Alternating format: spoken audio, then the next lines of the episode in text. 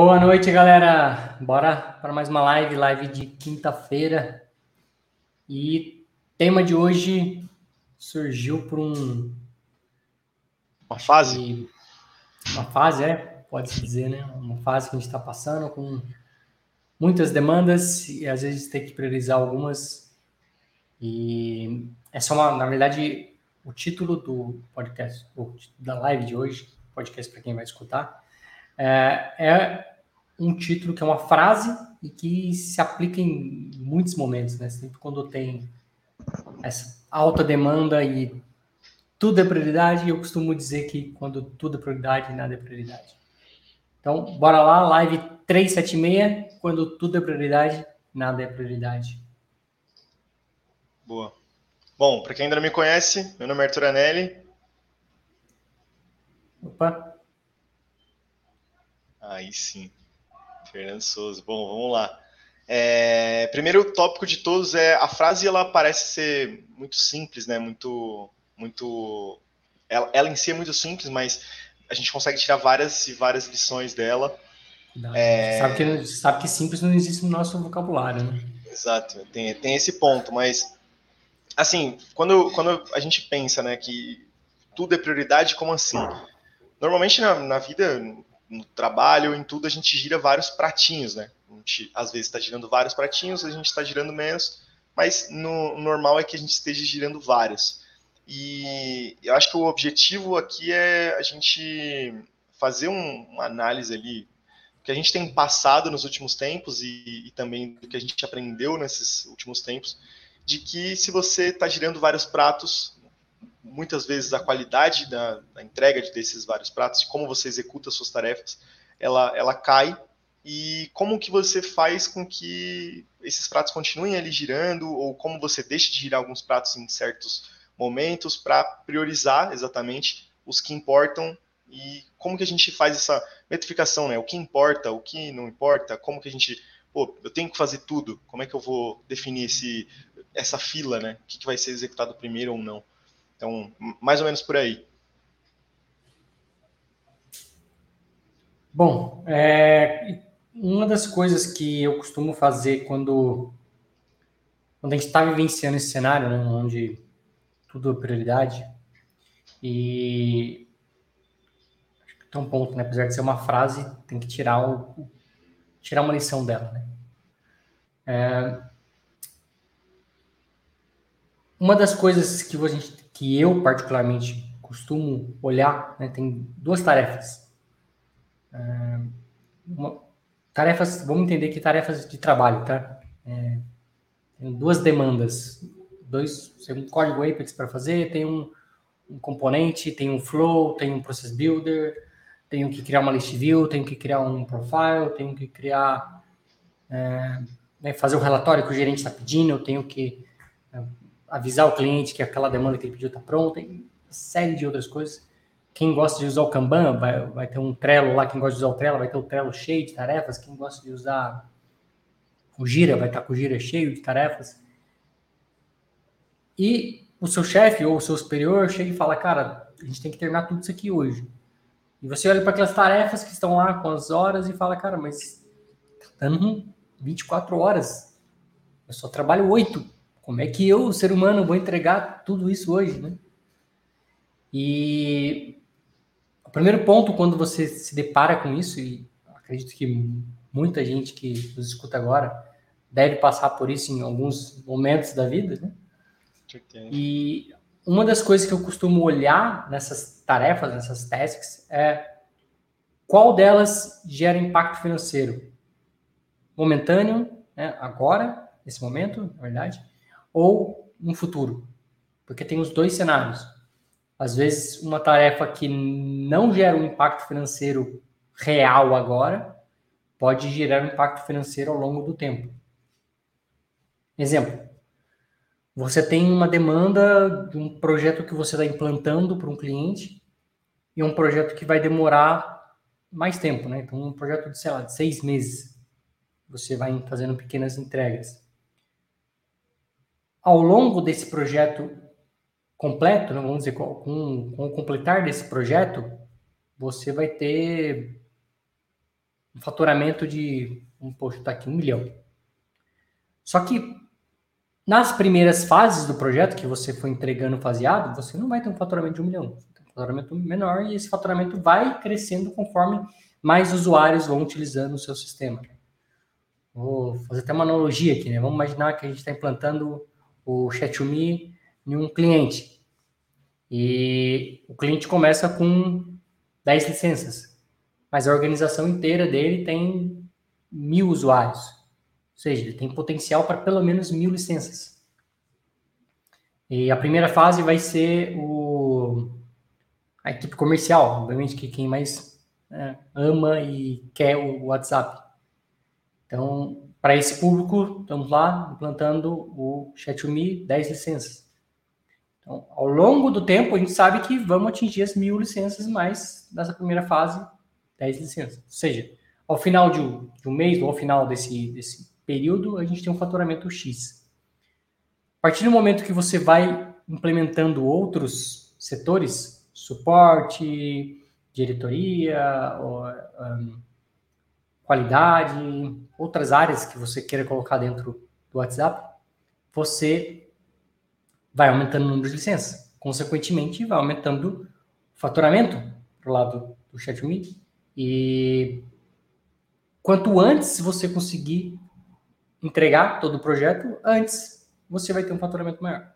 Então, isso é algo que você tem que olhar quando você está falando de um faturamento ou do impacto financeiro ao longo do tempo. Esse é mais complexo e mais difícil de metrificar. O outro impacto financeiro é real, né? Você está com um problema ali em produção, cara, a máquina parou. A máquina parou, ou o cliente vai querer um desconto porque aquilo que tinha que funcionar não estava funcionando, ou o cliente pode estar tá tendo um prejuízo financeiro, que é o pior dos piores. Né? Uma coisa é uma coisa é você ter o cliente que não está conseguindo usar aquela funcionalidade, mas não está tendo diretamente um impacto financeiro. Outra coisa é o cliente começar a ter um impacto financeiro. Ou seja, produção muitas vezes acaba sendo a prioridade máxima. Aí nesse ponto, se você olhar os dois, a produção vai ter uma prioridade maior do que o cliente que você está implantando.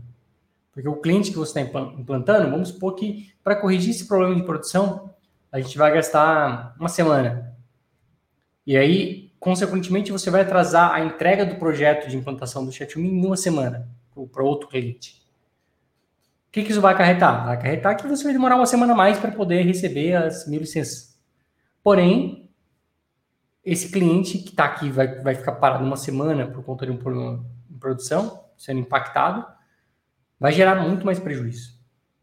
Então, é nessa hora que você tem que botar na balança ali e falar, cara, a gente tem que focar nesse cara aqui, porque esse cara está com um problema muito maior, né, por assim dizer, do que um projeto de implantação. Então, acho que é uma forma que não, não é a única, mas é uma das primeiras formas que eu gosto de olhar para uma tarefa quando tudo é prioridade de, e tentar, né, desmistificar isso onde nada é prioridade, né? Mas é, eu... tentar pegar a essência de cada uma delas e, e colocar importância e relevância nelas. É, eu acho que tem uma, uma mais ali do dia a dia que é, por exemplo, dentro de projeto, né? Então, dentro de projeto, a gente tem ali os, tem os clientes, então você vai ter as demandas do projeto e você vai desenhar as vai definir a sprint e vai desenhar a história.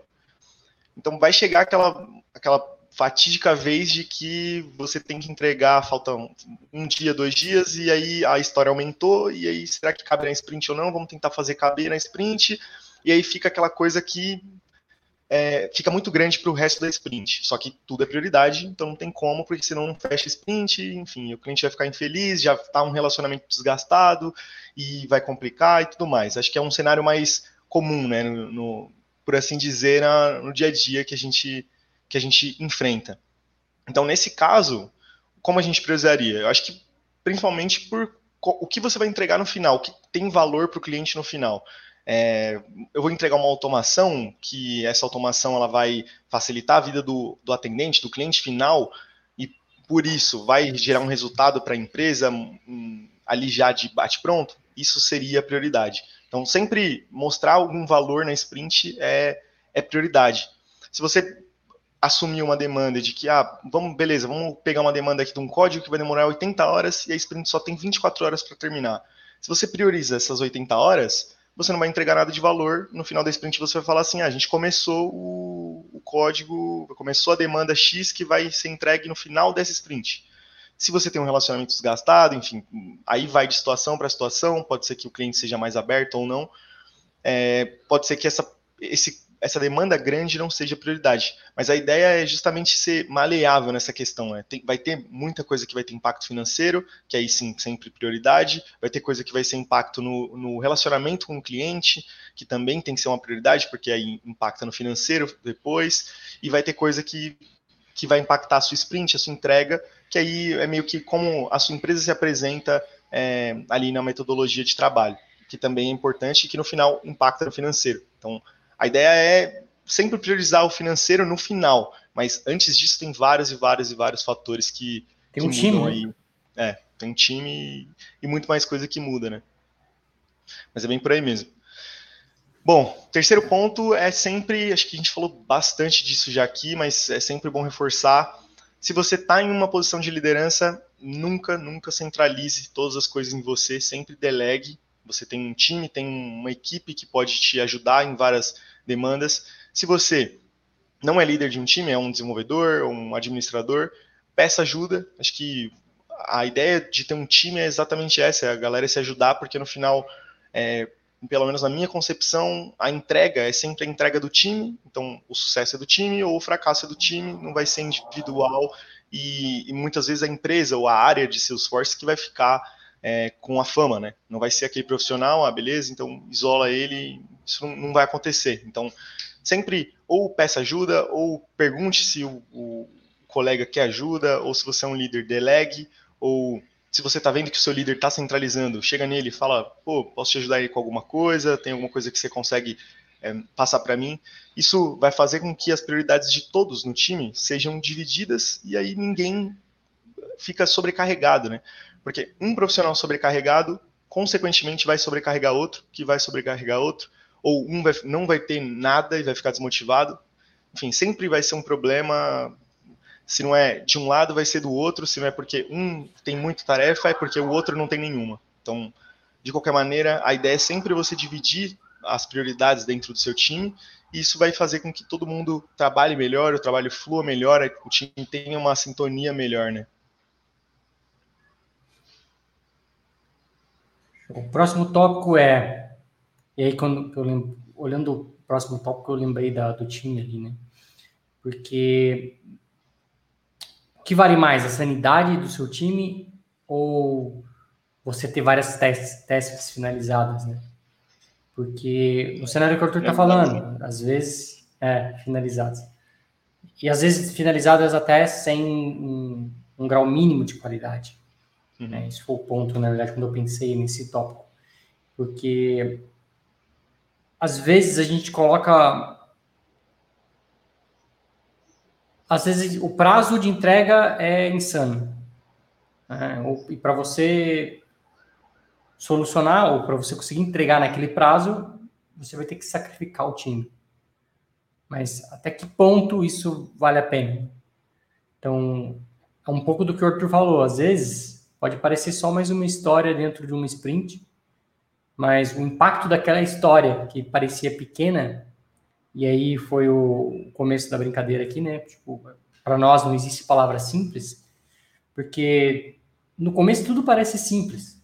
Não, é só um botãozinho, é só um ajuste, é só um label, é só é só trocar isso. Mas qual o impacto de tudo isso num projeto? Alguém metrificou qual é o impacto de trocar um label? Um label. Né? Esses dias uma, uma, uma pessoa me chamou uma call, olha, eu tô, quero trocar esse label aqui. Posso trocar esse label? Esse labelzinho, não impacta em nada. E eu expliquei para ela, olha, se você trocar esse labelzinho, você vai quebrar a aplicação. Né? Um label de um picklist, mas você vai quebrar a aplicação. Então você não pode trocar o labelzinho dessa. Né? Só um label. Então, é difícil medir todo o impacto de uma task.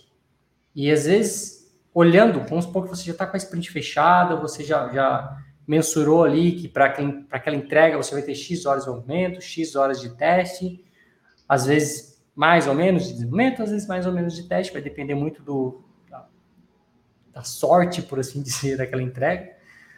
Mas às vezes você fala, ah, mas só um labelzinho, qual que é o problema? Aí você coloca esse labelzinho. Aí você acha que era só uma pontinha ali, rapidinho, só um campinho. E aí você descobre que aquele campinho, atrás dele tinha uma regra de negócio. E aí, atrás dessa regra de negócio, tinha uma bet que parou de, de funcionar.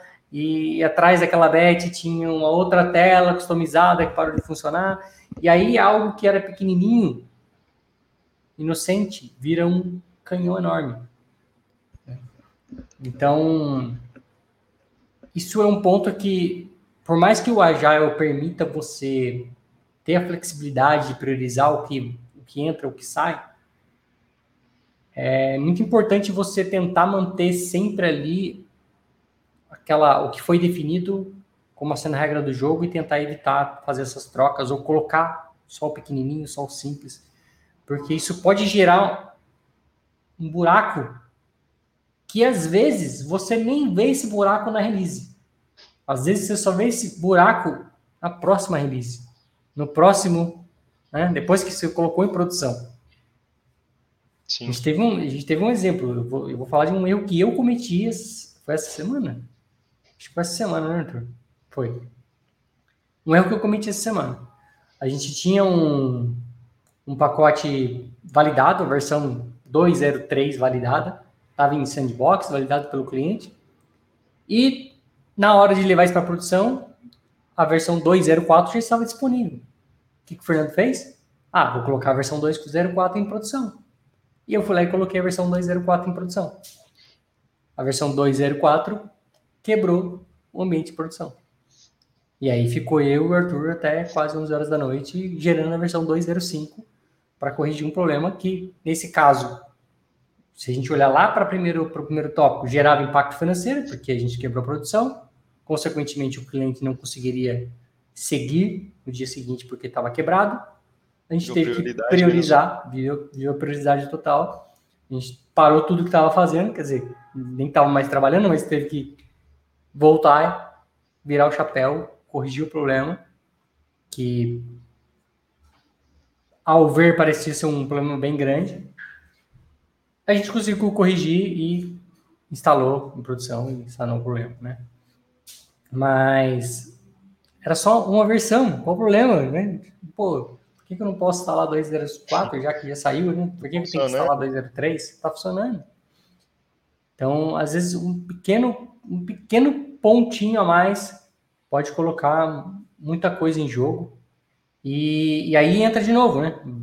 Vale a pena o que é mais ali? A sanidade ou finalizar as tarefas, né? Sim. Nesse caso, né? Pus em risco a nossa sanidade em ter que trabalhar até as 11 da noite por conta de uma versão que poderia ter sido esperada para um, um, outro momento receber a versão 2.04. Então, é. isso é algo que tem que ser levado em consideração muito nas tasks e evitar abraçar, querer abraçar o mundo ou considerar só aquela, só mais uma, só mais uma, só mais uma, só mais uma, só mais uma, vira um monte, o time se estressa, a qualidade cai e aí é um problema ladeira abaixo, né? É. Acho que principalmente hoje, que como tá todo mundo de home office, acaba que é, acho que na cabeça de algumas pessoas a métrica é o quantas tasks a pessoa finaliza, porque já que ela não está lá na empresa trabalhando todo dia e tal, acaba virando uma métrica, né, pra, na cabeça, assim, de, pô, vou trabalhar e vou finalizar várias tarefas e aí sim vou botar, tá, sei lá, a empresa vai ver algum valor. Mas aí entra isso que o Fernando falou. Se você pegar muitas tarefas, com certeza a qualidade vai cair e aí vai ser, vai gerar muito mais problema do que solução, né? Mas é um ponto complicadíssimo.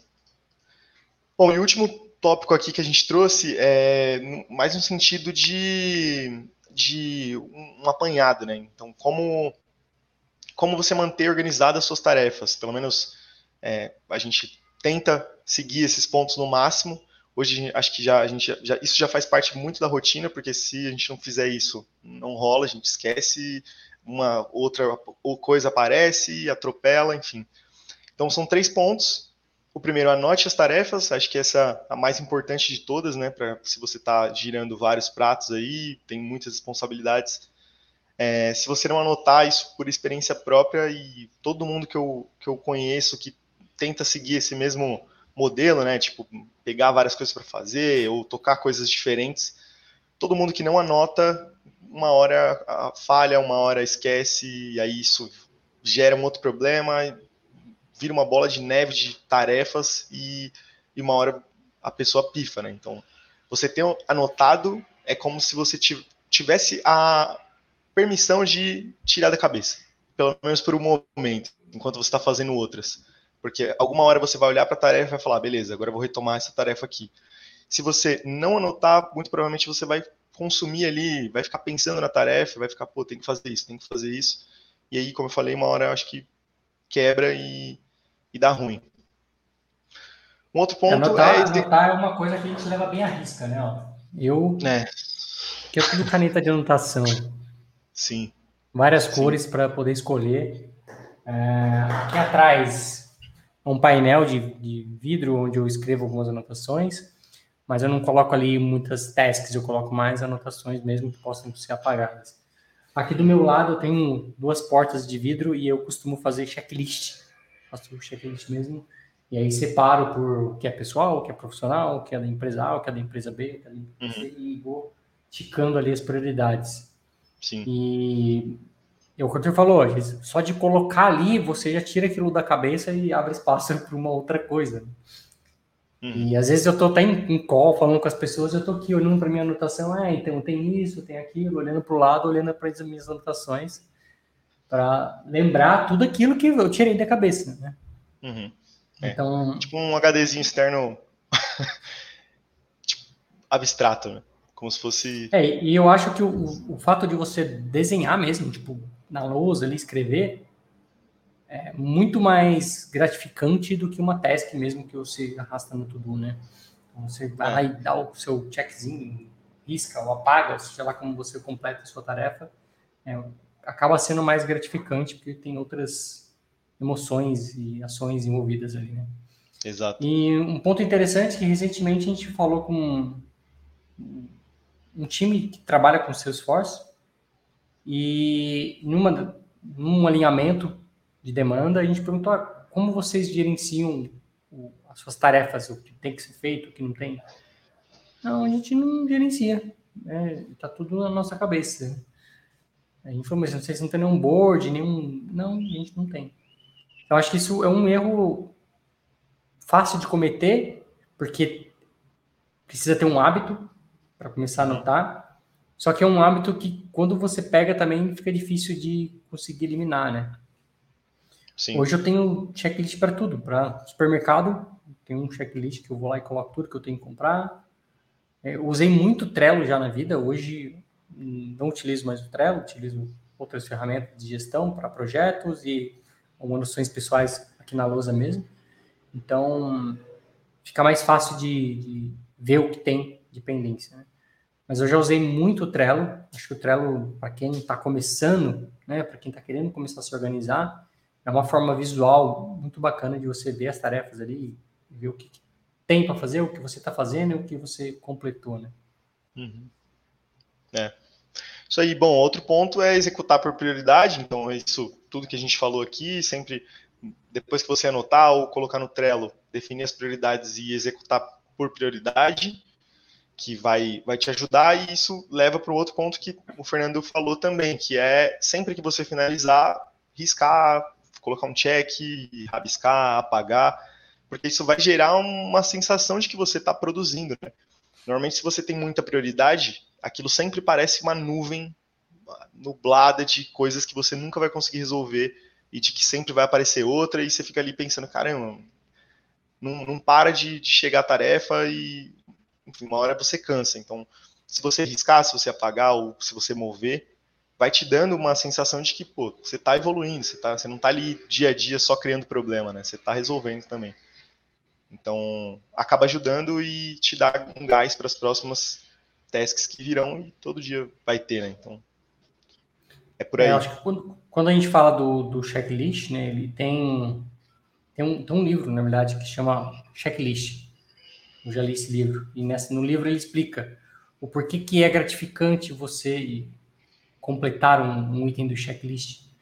Porque quando você completa aquele item do checklist, você gera dopamina. E isso dá uma sensação prazerosa em você. É, é, um, é, a mesma sensação de quando você está jogando aquele joguinho e completa o módulo e vai para o próximo e completa. É essa mesma sensação. Né? Por isso que o joguinho vicia e completar tasks também acaba sendo algo viciante. Um último ponto para a gente fechar aqui é que se você está sofrendo né, nesse ponto de não conseguir riscar uma task, é porque provavelmente você fez uma task errada. Porque colocar uma tarefa que é muito complexa numa tarefa só, isso gera em você uma, um desânimo. Você vai ficar desmotivado, na verdade, né? Você tem uma, uma tarefa lá, é, construir minha casa. Você vai demorar meses para riscar aquela task. Mas se na sua task uma delas for contratar um engenheiro, fazer a planta, né, quebrar em tasks menores, ir na prefeitura, comprar material, você vai riscando essas tasks e vai vendo a coisa acontecendo, como o Arthur falou. Você vai vendo a evolução das tasks sendo feitas. Isso se aplica para tudo, né? Então, quebrar sempre em menores partes todas as tarefas é o melhor. Ou às vezes a gente também costuma usar isso, é ter uma tarefa e dentro dessa tarefa ter outras tarefinhas. Né? Quando é algo que está coligado ali, tem relação uma com a outra.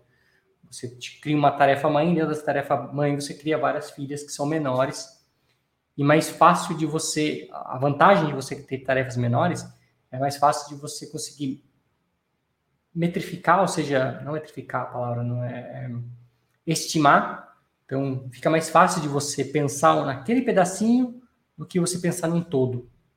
Então, olha, para trocar o label, vamos voltar lá, né? para trocar o label, uma simples tarefa, eu vou gastar uma hora trocando, validando.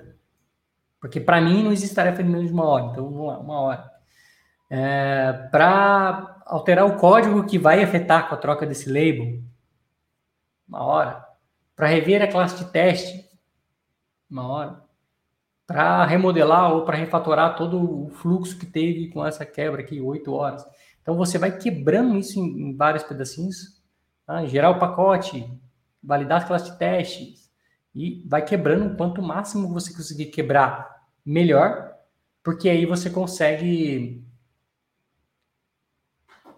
ter essa sensação prazerosa aí da dopamina, que você completou ela. E aí você vai passar a ver também que né, você tinha orçado muito mais tempo, porque quando você fala em pedacinhos menores, inevitavelmente você acaba estimando mais e acaba completando num tempo mais assertivo, num tempo mais. Uh, que você não vai ter o problema de sanidade ali. Né? É, sim. Vem por aí. Beleza, pessoal? Vi que rolou uma, uma reciprocidade das pessoas aqui, né? Quando a gente falou de tarefa simples, campinho, e, e é bem isso mesmo, né? Acho que quem nunca passou por isso, que aqui a primeira pedra, né? É. É, acho que todos os pontos aqui, né? No mundo Salesforce hoje, todos os times estão com muitas tarefas, são muitas demandas chegando, então com certeza esse é um cenário que a gente entende um, ser um cenário comum, né? E é essencial e é essencial você saber dividir e é essencial você ter essas, essa, essas tarefas organizadas, porque demanda não vai faltar tão cedo. Ainda bem, né? Ainda bem. Bom, pessoal, então, um forte abraço a todos e a gente se vê na terça-feira, às 9h41. Tchau, tchau. Falou, galera.